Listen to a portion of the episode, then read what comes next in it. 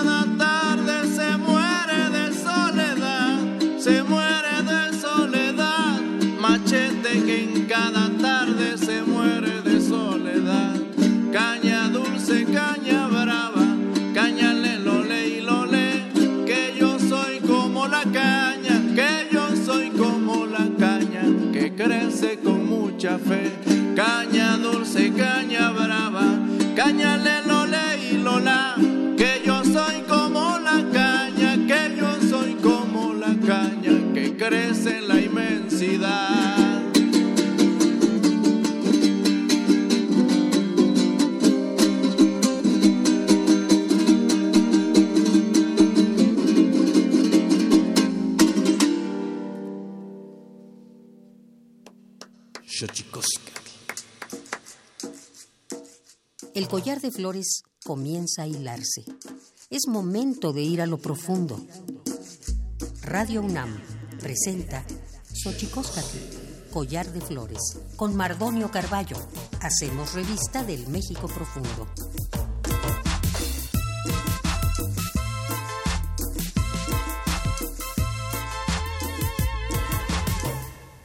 Queritztoquen tatamen wan naname ichpocame telpocame oquichpilme sihuapilme wan nochi tlen techcaquin panni huehcate postlahtoli itocan Radio UNAM wan ni huehcate poscaquilistli itocan xochicostla collar de flores nani yolpaqui pampa ni celia pan ni tochan pan ni ichan eh, Radio UNAM se no guampo itocan Patricio Hidalgo. ¿cómo están señoras señores niños niñas jóvenes eh, jóvenes hombres, jóvenes mujeres.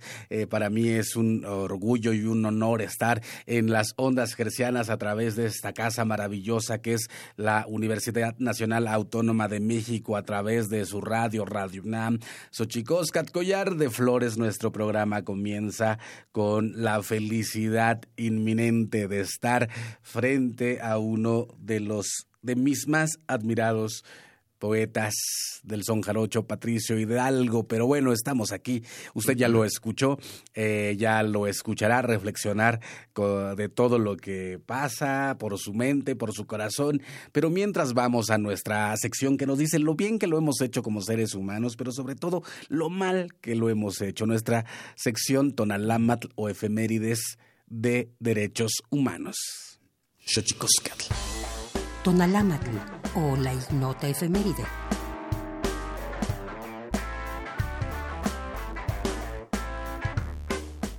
Primero de abril de 1940. Nace en Kenia Wangari Maathai, primera mujer que obtuvo el Premio Nobel de la Paz en el continente africano y primera mujer con un doctorado en África Oriental y Central.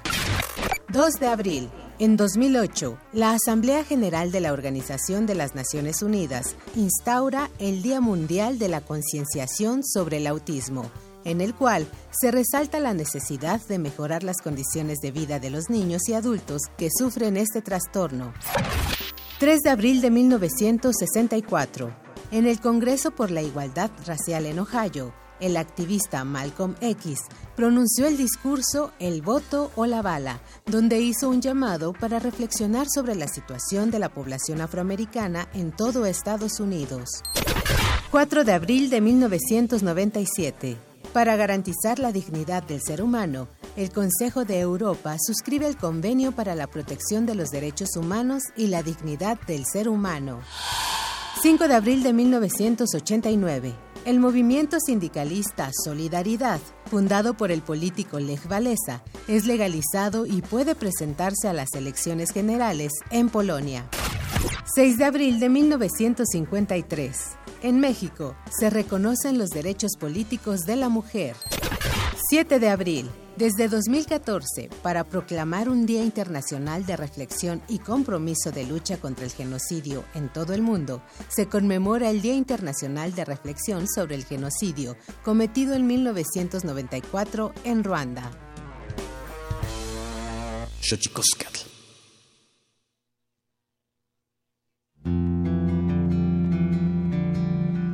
La Comisión Nacional de los Derechos Humanos presenta Sanili o la conversa. Quien tiene más saliva, traga más pinole.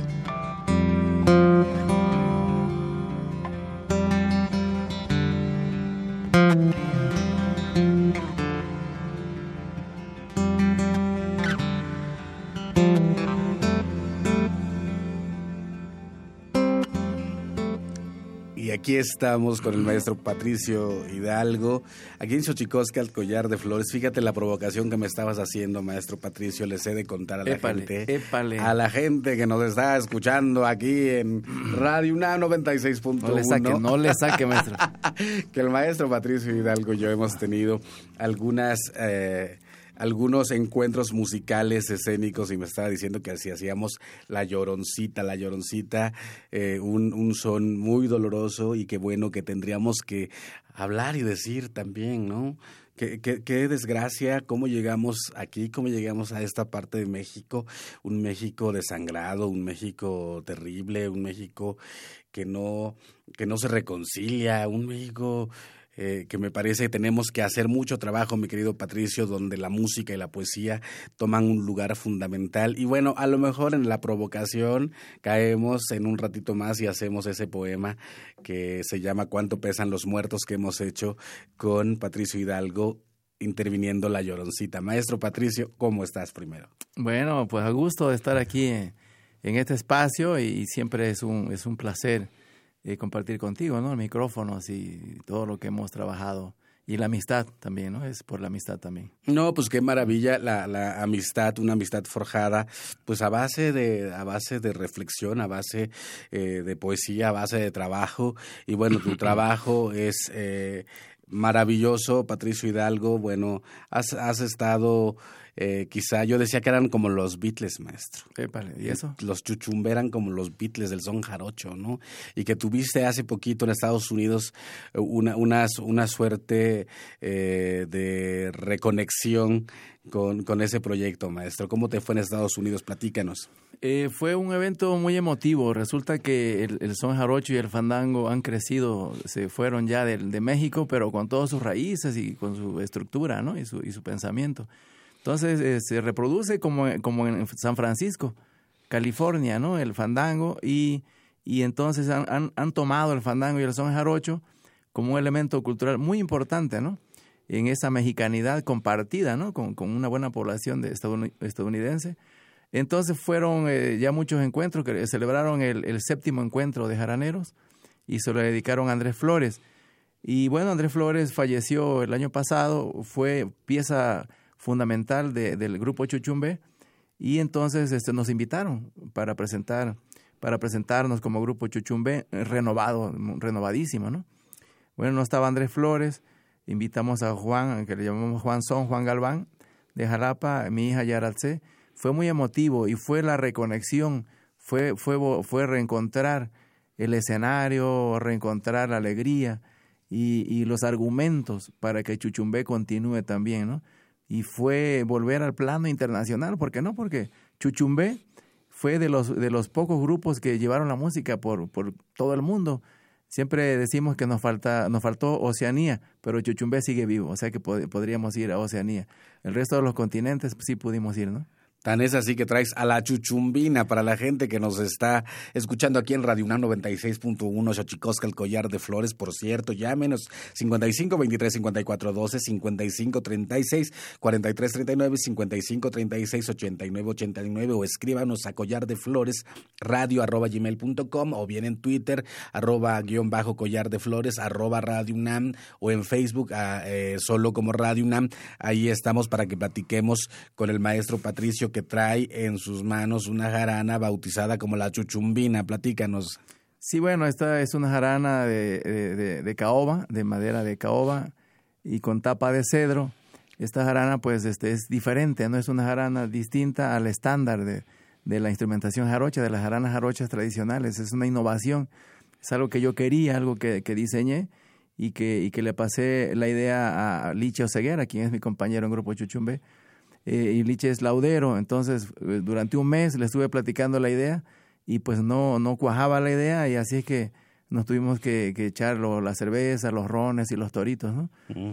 Eh, para, para, una pues, manera importante de invocar la inspiración. de invocar la, la, inspiración y hasta que después de un mes ya me dijo, oye, soñé, ya soñé tu jarana. Un día que iba llegando a su casa para volver a platicar del tema, dice, ya soñé tu jarana.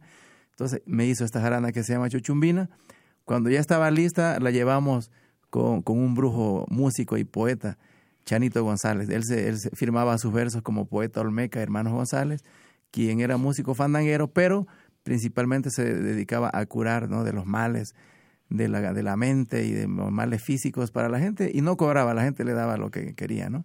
Y él la bautizó como Chuchumbina, esta jarana, y la curó también y nos curó a nosotros. ¿no? Hablando de curar, Patricio Hidalgo, eh, tú tienes una palabra fuerte, una poesía comprometida. ¿Cómo ves el país, amigo, en estos momentos? Eh, yo digo que asiagos, porque estaba leyendo eh, el periódico y son momentos terribles en tanto eh, muertos en el país. Acaban de asesinar en Veracruz a un joven activista el fin de semana. Y entonces, ¿qué decir eh, desde los sentimientos poéticos o desde la intelectualidad poética y la música ante esto, Patricio? Pues México se ha caracterizado por, por su generosidad y por su bondad a lo largo de la historia. Incluso han abusado de esa generosidad y de esa bondad, pero yo creo que es una cuestión también muy pasiva, ¿no? Yo creo que hay, hay, que ser generosos, pero, pero apretando también las tuercas y apretando, no apretamos a los gobiernos anteriores, ahora tenemos la oportunidad y yo creo que también como este gobierno nuevo es generoso, hay que apretarlo también para, para que no se le olvide que fue la gente, ¿no? Que quien, quien lo llevó al poder.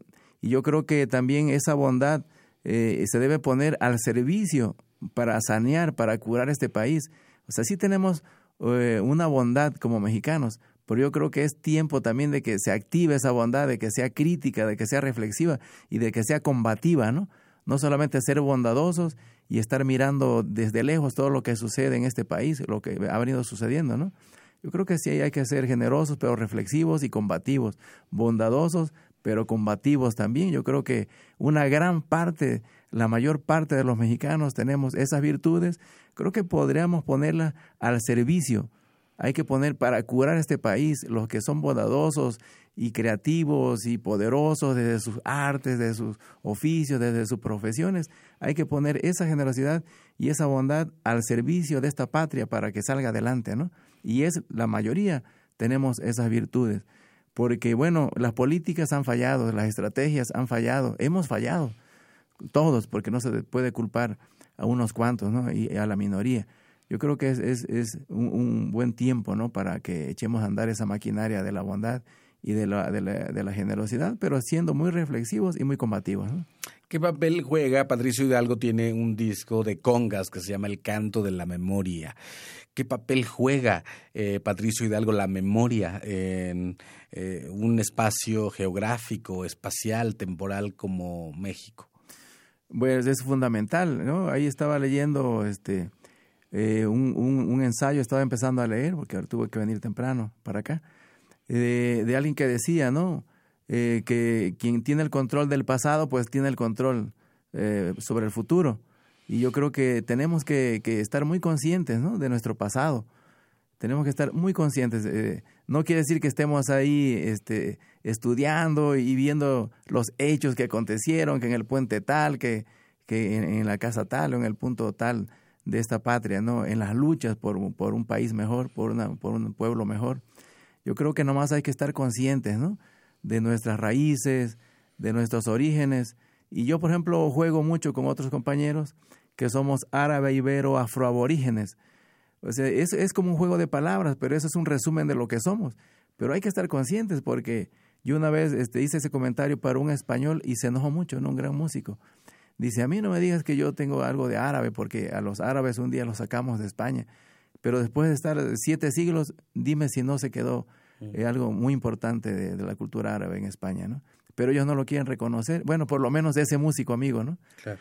Y yo creo que hay que reconocer primero, ¿no? Ese compuesto cultural de lo que somos para, para tener en, en esa conciencia punto de partida. O sea, e, este, hay que hay que tener presente como, como esa realidad, ¿no? De, de, lo que somos. Yo creo que por eso nuestra memoria, digo, yo lo que hago se basa mucho en la memoria, ¿no? Lo que, y, ahí me empecé a curar. Y un día sentí que, que, yo no sabía mi abuelo exactamente, mi bisabuelo exactamente de dónde es, si era de Jamaica o de Cuba. Y, y entonces empecé a través de la poesía y de la música a, a buscarlo, ¿no? Y, y, y, mientras lo buscaba, pues me sentía mejor, porque así sentía que yo estaba ya eh, tocando las raíces de, de ese, de ese pasado, de ese antepasado, ¿no?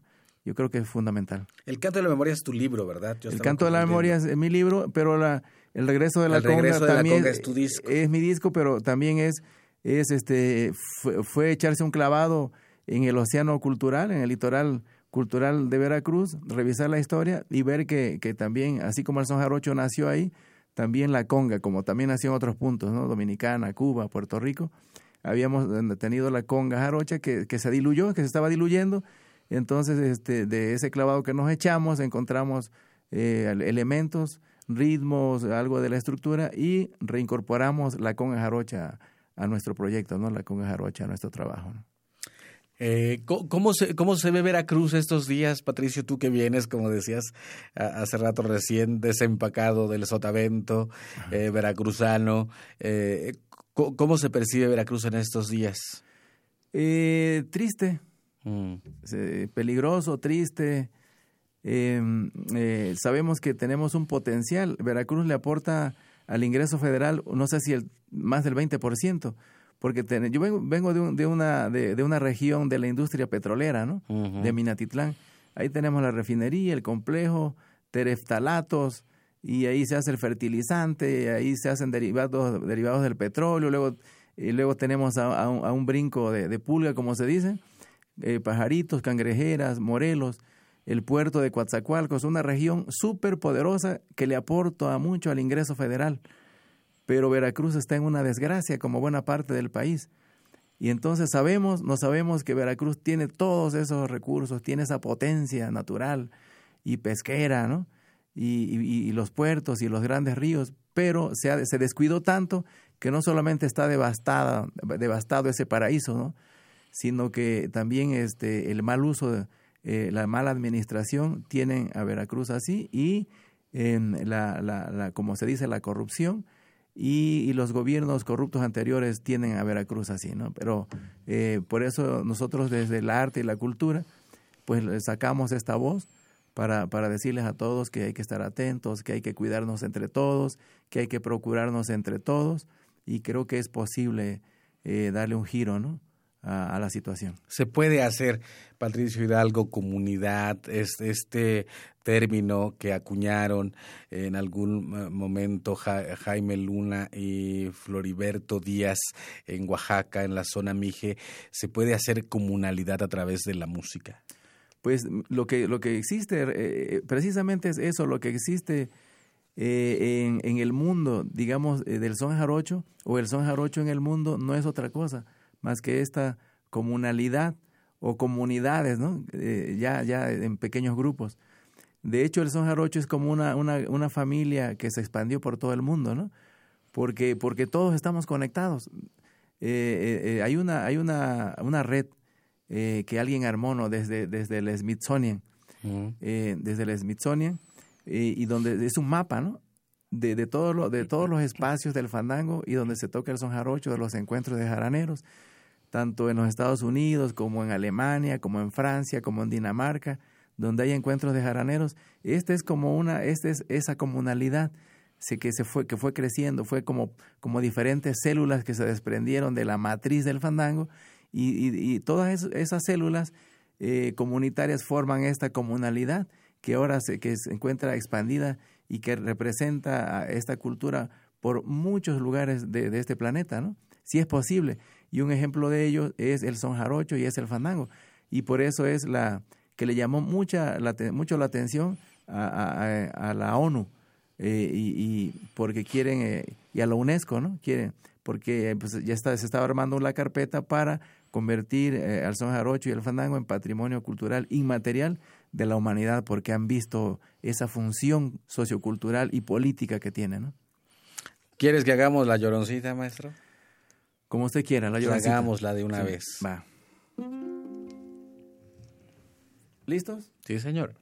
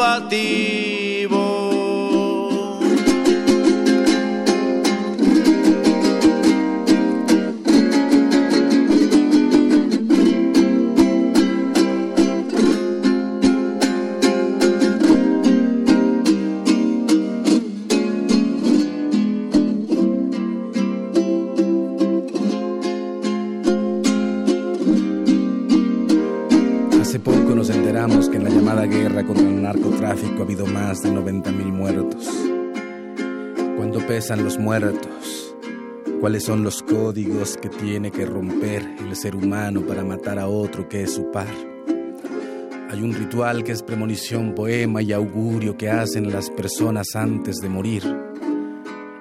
Este ritual Esta concepción de mundo, de vida y muerte, la creen y al creer la practican los nahuas de la Huasteca de Veracruz. Consiste en un barrunto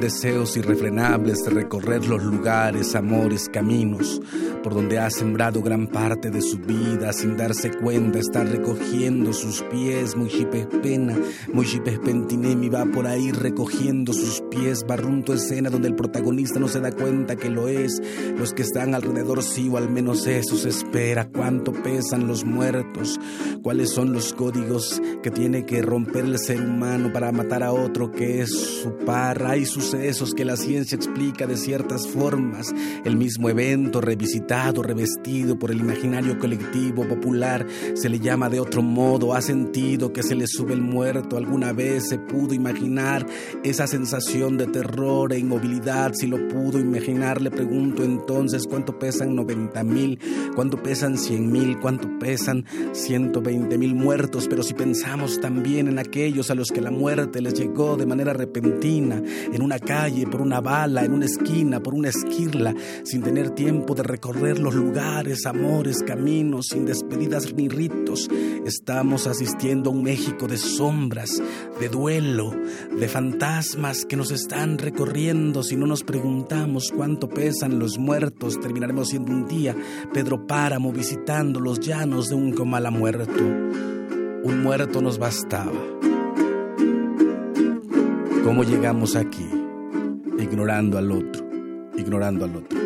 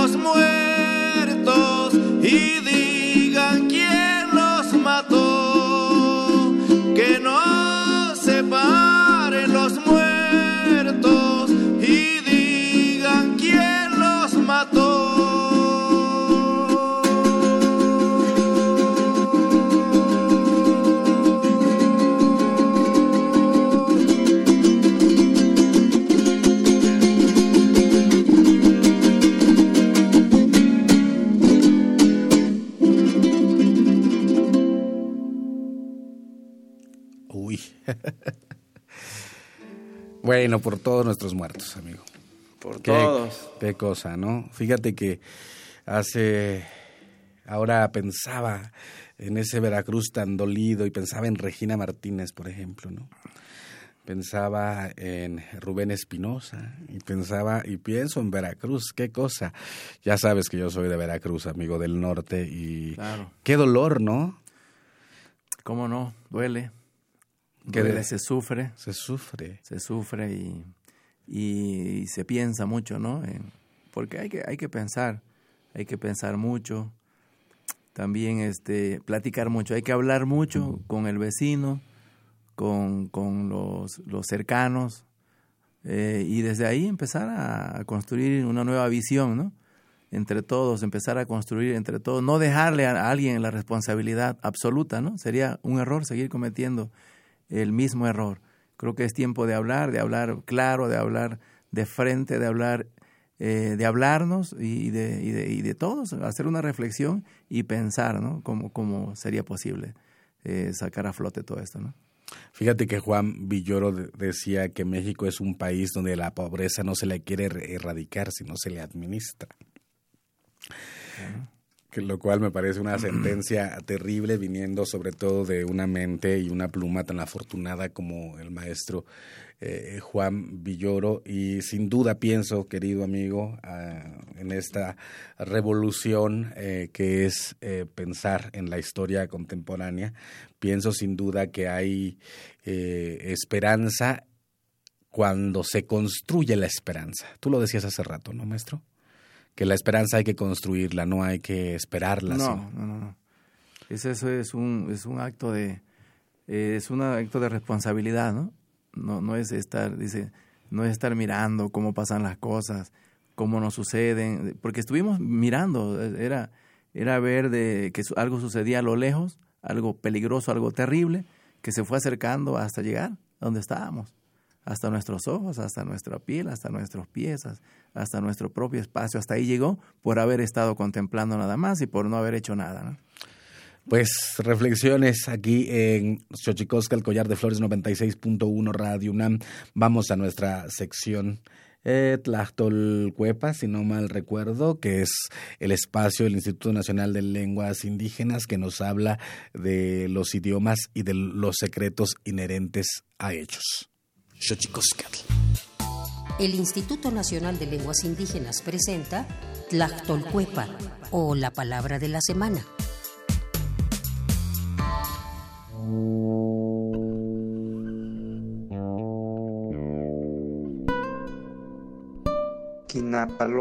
Esta expresión náhuatl se utiliza para referirse a la acción de rodear algo o a alguien con los brazos, especialmente como muestra de afecto o cariño. Nos referimos a abrazar. Es una palabra que proviene de la variante lingüística de Acatlán Guerrero y traducida al náhuatl no existe en el vocabulario, por lo que debe conjugarse el verbo en tercera persona para hacer uso de ella. Proviene de la familia lingüística yotonagua, que pertenece a la agrupación lingüística náhuatl. De acuerdo con el Catálogo de Lenguas Indígenas Nacionales, editado en 2008, la lengua náhuatl se habla en la Ciudad de México y en los estados de Durango, México, Guerrero, Michoacán, Morelos, Oaxaca, Puebla, San Luis Potosí, Tabasco, Tlaxcala y Veracruz. Tiene 30 variantes lingüísticas y cuenta con 1.376.026 hablantes mayores de 3 años.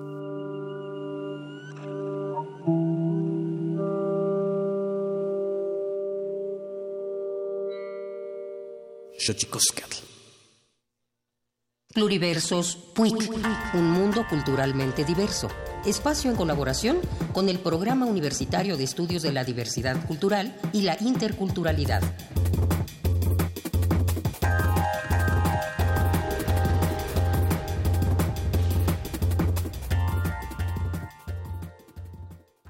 Tlan Chitanintantit Nakpumakshtumikan Takatzin. Bienvenidos al granero del conocimiento.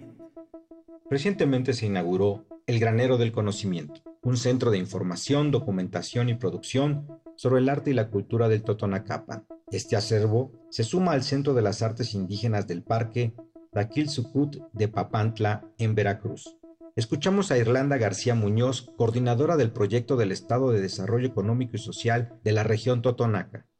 Ya tenemos 10 años colaborando con la UNAM fue una idea que se desarrolló con nuestros hermanos indígenas, con los abuelos, las abuelas, pues que la lengua totonaca no se perdiera y todas aquellas historias que están escritas y las que no, ¿verdad? Se pudieran conservar, cuidar y darles más difusión y también que se compartieran, ¿no? Con diferentes hermanos de diferentes países. Principalmente una de las funciones que tiene el centro de información es que se encontrará dentro de lo que es el poligonal de la comunidad del Tajín, porque estamos entre la zona arqueológica y el municipio de Papantla, entonces lo vimos como un punto muy importante que estuviera aquí ubicado en el parque temático Taquilzucut.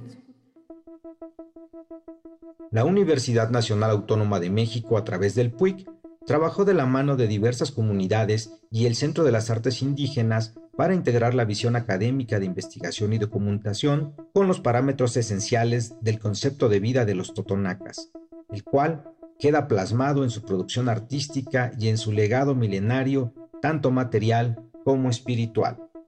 Eh, se divide en, tres áreas, el área de consulta, el área de proyecciones y el área de resguardo de materiales especiales. Tenemos acervo de diferentes ejes, temáticos de salud, migración, mujeres, trabajo, vivienda, jornaleros. También tenemos sobre leyes, derecho, lenguas indígenas, literatura general, literatura para niños, cuentos en español y en totonaco o el granado del conocimiento como lo, lo bautizaron nuestros abuelos, va a seguir creciendo porque tenemos muchos aliados de instituciones que nos están aportando materiales. Pueden donar material de tesis, bibliografías, libros, incluso pueden hacerse presentaciones de libros aquí en el espacio también. Podemos tener cuentacuentos, podemos tener este, poesías, presentaciones de tesis también, algún video, algún cortometraje. Todo va enfocado a la cultura totonaca. Para los totonacas, la oralidad es la forma más antigua de la transmisión de saberes. Aseguran que gracias a ella, su vida ha trascendido en el tiempo. Este símbolo de identidad complementado con la información documental se cristaliza en el granero del conocimiento. Es importante destacar que por su contribución a preservar las costumbres y patrimonio de su comunidad, el Centro de las Artes Indígenas está inscrito en la lista de buenas prácticas para la salvaguarda del patrimonio cultural inmaterial de la UNESCO.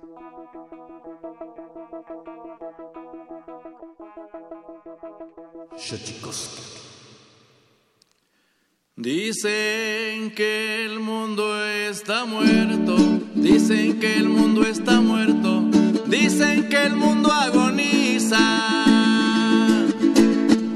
Dicen que el mundo está dicen que el mundo está muerto, muerto sí, pero de risa. La la la la la la la la la la la la la la la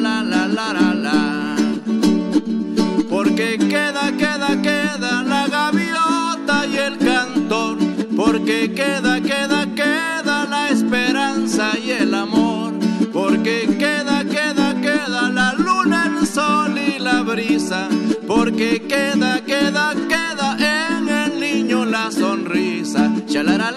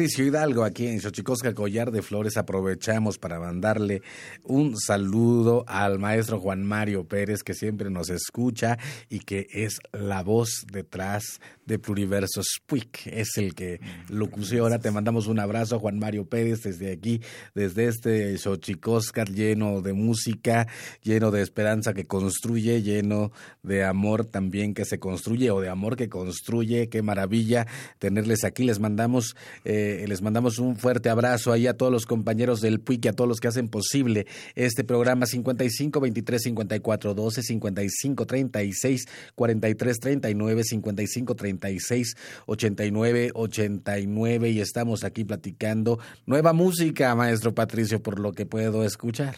Sí, es una música que, bueno, de, tenemos por ahí demasiado trabajo, ¿no? Inédito, eh, muchos, eh, incluso boleros, rancheras, y este como, como son, son eh, de la influencia cubana, ¿no? Es, pero vaya, nosotros desde el sentimiento jarocho y todo eso, pero finalmente es un son que tenemos por ahí, ¿no? Y que próximamente queremos incluso grabar también el, el maestro Patricio Hidalgo viene de una familia de soneros, don Arcadio. Eh, ¿Cómo es llevar, amigo, esta estirpe, esta herencia de un personaje como tu abuelo? Pues este, nada más es, cosa de ser, es cosa de ser, o sea, eh, porque para mí es, es normal que yo está, que todos mis abuelos fueron así, ¿no? Fueron, uno fue violinista, improvisador de versos. Eh, él, se paraba en el fandango vestido de, de, charro, pero como de caporal, ¿no? Este, con su violín y su espada, además. Don tío Goyito Molina, ¿no? El abuelo de mi papá. Y, y, este, el, el, abuelo Maximino, pues le gustaban los versos, decía versos. El abuelo Arcadio, pues es un ícono en la versada, en la música, y también revolucionario de 1906, ¿no? Con los Flores Magón y mi abuela bailadora, mis abuelas bailadoras. Entonces, es, para mí es normal tener a estos abuelos que, que tenían eh, pues esto, esta herencia, ¿no? Hace rato hablábamos de la memoria, Patricio Hidalgo. Eh, ¿cómo, ¿Cómo se construye tu memoria familiar? Eh, pues este de, de, conversaciones, de cuando no teníamos en el rancho electricidad, era, era, era la montería. Antes de llamarse Apichita, municipio de San Andrés de Tuzla, le decían la montería y no había luz eléctrica, ¿no? Este, pues yo tuvimos televisión en la casa cuando yo tendría unos ocho años. Y antes de eso era, eh, mi papá nos contaba historias y cuentos y, y, nos, era una visión del mundo, porque al, no tener una referencia, pues te lo imaginas, lo reconstruyes posiblemente el mundo, ¿no? Y, aprendí eso, ¿no? Aprendí, narraba de los abuelos, de sus, bisabuelos, de su padre, de la comunidad, de los hechos de la comunidad, porque pues era mucha palabra y, era canto, ¿no? A, cambio de un, aparato que reprodujera música y a cambio de una televisión, pues era esta la palabra viva, era la memoria fluyendo todas las tardes, ¿no? Después de las labores del campo y era este, escuchar los boleros de él. Por eso él, es mi padre, mi padre Patricio Hidalgo Molina, él es mi padre y, y él es mi maestro de la música, ¿no? ahí en la casa aprendí todo esto. Y eso era, es, es este, estar siempre hablando de la familia y, de la comunidad. Ahí, ahí se, se aviva, ahí se atiza ¿no? la lumbre de la memoria. Fíjate que ahora que lo dices, eh, del pueblo en el que yo vengo también tuvimos energía eléctrica hasta yo, que yo tenía como cinco años también por ahí. Eh, eh. y, también la maravilla del fogón. Eso es, alrededor del fogón. Alrededor del, alrededor del fogón, sí, comenzaban los versos. Sí. Y, yo recuerdo que mi mamá era una gran, gran, gran contadora, eh, gran contadora de cuentos. Y ahora que estamos en Radio UNAM, en la radio que estamos trabajando, eh, era increíble que tuviésemos eh, un radio de pilas. Claro, donde, donde básicamente escuchábamos Híjole. Radionovelas, maestro. Radionovelas. Porfirio Cadena, El Ojo de Vidrio, Chucho el Roto, Calimán. Era otro tiempo, La gente decir, eso ¿Te acuerdas que decía, para los que nos están escuchando y que no tienen esta edad, había una serie que se llamaba Calimán que decía, y como Calimán el, el propio Calimán. El propio Calimán. serenidad y paciencia, serenidad y paciencia era su clave. Qué maravilla. Fíjate que esa es una, eh, es una de las cosas que quisimos recuperar al hacer este programa, que la música fuese en vivo, porque yo, recuerdo también, ya más grande, investigando sobre la historia de la radio, en las épocas de la W Radio, donde eh, Cri Cri tocaba sus, sus, eh, sus cuentos, canciones que luego serían tan famosos, Agustín Lara, en fin, la radio en vivo, que es una maravilla, por eso eh, eh, disfrutamos cada lunes venir aquí a hacer este programa llamado Xochicosca, el que estamos ya a punto de cumplir un año un año al aire, mi querido. Excelente, excelente. Y por aquí desfilan casi, casi todos los amigos, fíjate. No, importante. Qué, qué maravilla poder, poder haber hecho una familia en, en esto de las músicas de raíz. ¿Qué, qué otra música? Eres un melómano, pero de estas músicas eh, enraizadas en nuestra uh, paciencia, memoria, sabiduría, te, te gustaba igual que el son o más o en menor medida, pero que también te haga hervir la sangre, maestro. Bueno, este, yo creo que todos los géneros eh, regionales que tenemos eh, son poderosos, igual que igual que el son jarocho, ¿no? El mismo son huasteco, ¿no? Eh, a mí me gusta escuchar la, la versada, la versada también tan profunda, este, tan bien elaborada, ¿no? De esas famosas quintillas de la versada de, de, del son huasteco, siempre me llamó la atención, siempre le he puesto atención. Y al igual que la música de tierra, de tierra caliente, Uy, ¿no? Al igual que la ranchera, los corridos. Los corridos cuando tienen una buena propuesta, ¿no? Mm. No, no las, los que, lo que salió después. Esa- esos corridos antiguos, esas rancheras que narraban, ¿no? Que narraban Mm, ¿te hechos acuerdas? y que también abordaban el amor, ¿no? Abordaban temas del amor eh, sin caer en la cursilería y, y, y todo esto. Eh, entonces, digo, en la, en la música mexicana en general, en las regiones, las regiones musicales son muy poderosas y de otras regiones de, la, de Latinoamérica, ¿no? Que tienen esta raíz común. Este, me gusta mucho la- el, el vallenato también, el son cubano, el bolero, los boleros, ¿no? Que un día fueron tanto de, de México como de Cuba y como de Puerto Rico, ¿no? Este, entonces sí, es- escucho, escuchamos, yo creo que nos llega a México y a través de las radios este, nos, nos llegó mucha música buena, ¿no? No nos podemos quejar.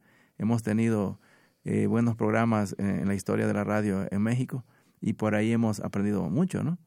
Muchísimo. ¿Dónde te podemos localizar, Patricio Hidalgo, para la gente que después de este programa te va a hacer contratos millonarios, en Újale, tanto seducida maestro. por tu, pues, por tu poesía, tus versos, su, tu voz sea de música? profeta, maestro.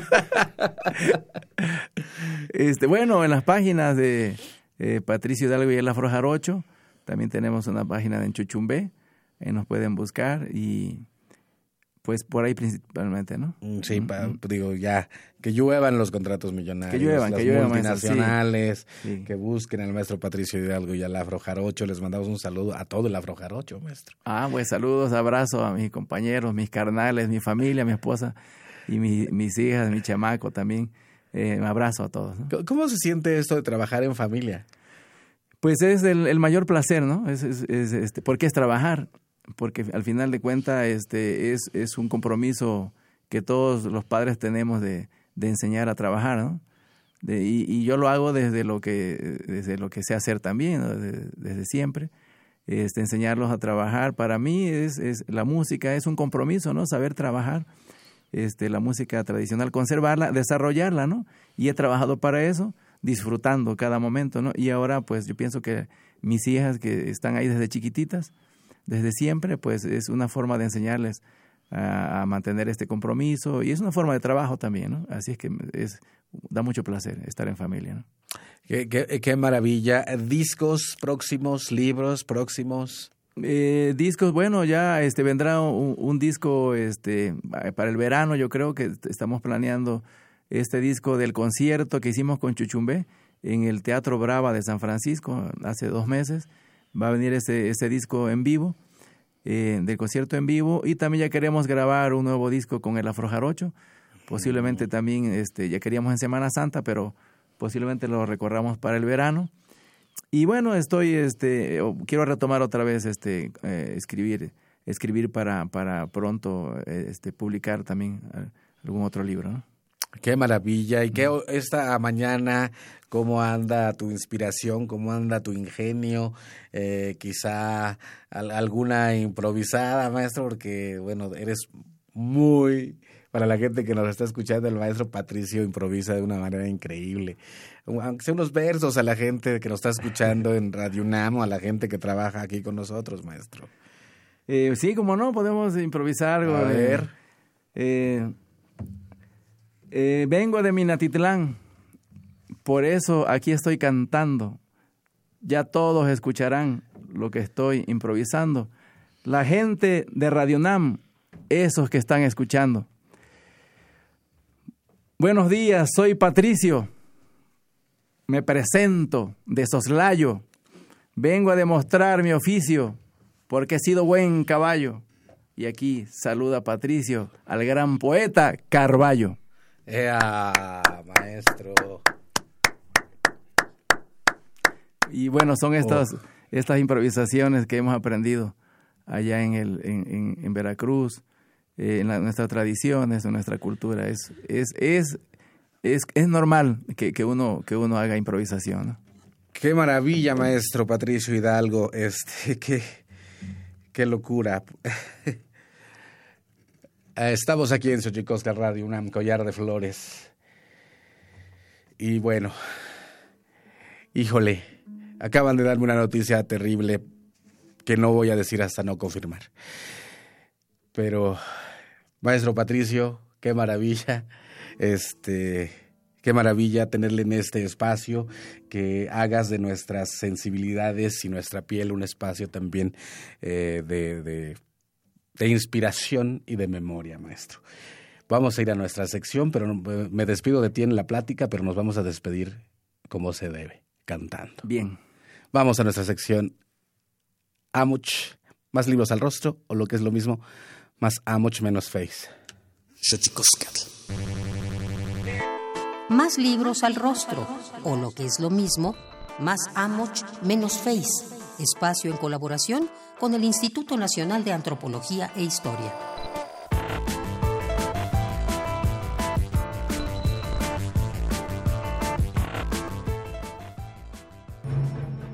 Hoy te platicaremos sobre el libro De Mérida a Tagusgalpa, Seráficos y Predicadores en Tierras Mayas, Chiapanecas y Xicaques, coordinado por el investigador José Manuel Chávez Gómez. Este trabajo reseña cómo en tres siglos de historia colonial las órdenes franciscana y dominica intervinieron en la reorganización socio-religiosa del área maya, donde la evangelización se desplegó de forma más fácil y pausada respecto al altiplano central. En particular, en la península de Yucatán, este proceso tardó varios años en consolidarse, mientras que en la provincia guatemalteca, aunque comenzó en el siglo XVI, se extendió al siguiente siglo.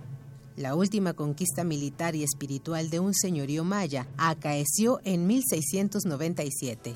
Mientras los franciscanos llevaron a cabo la labor misionera en la península yucateca, los dominicos predominaron en el reino de Guatemala, que abarca las provincias de Chipa y Guatemala. Ambas órdenes alcanzaron las regiones de Tegucigalpa, San Salvador, Comayagua, Talamanca y Nicaragua. Los diferentes trabajos compilados en este libro permiten exponer las numerosas actividades que ambas órdenes emprendieron con la población local, tratando siempre de conciliar dos formas de concebir el mundo, la cristiana y la india. También muestra cómo franciscanos y dominicos buscaron erradicar o modificar algunas cargas tributarias como las encomiendas y repartimientos. Te invitamos a leer De Mérida a Tagusgalpa, Seráficos y Predicadores en Tierras Mayas, Chiapanecas y Xicaques, coordinado por José Manuel Chávez Gómez. Encuéntralo en Librerías Educal y tiendas y librerías del Instituto Nacional de Antropología e Historia.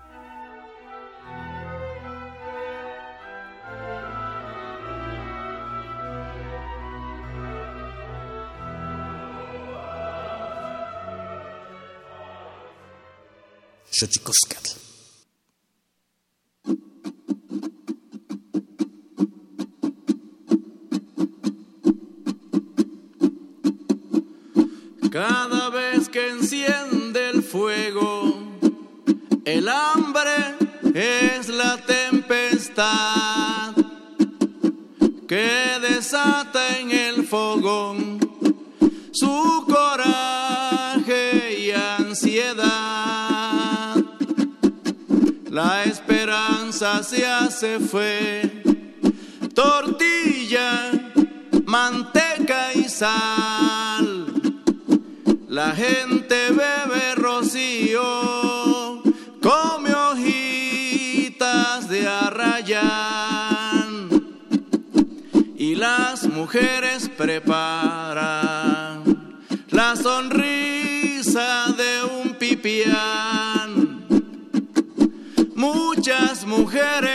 mujeres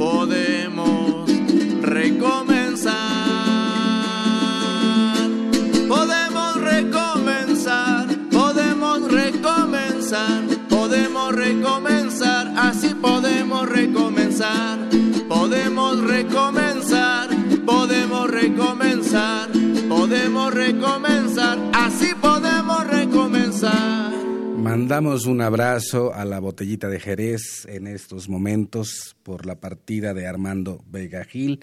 Agradecemos a nuestro equipo de producción, Alejandra Gómez, Héctor Castañeda, Aldo Herrera, Leslie Ortiz, Emanuel Silva, Indy Terán y nos despedimos con es la continuación de esta pieza, porque sí, maestro Patricio Hidalgo, podemos recomenzar.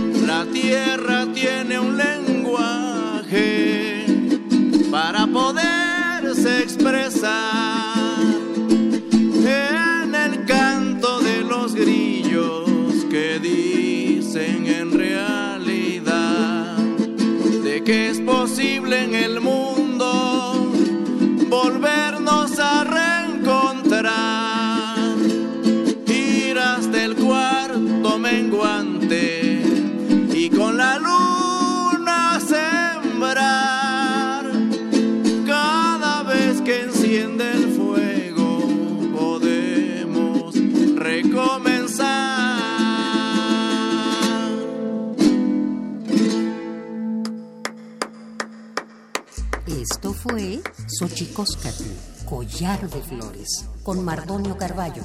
Hacemos revista del México Profundo. Una producción de Radio UNAM. Experiencia sonora.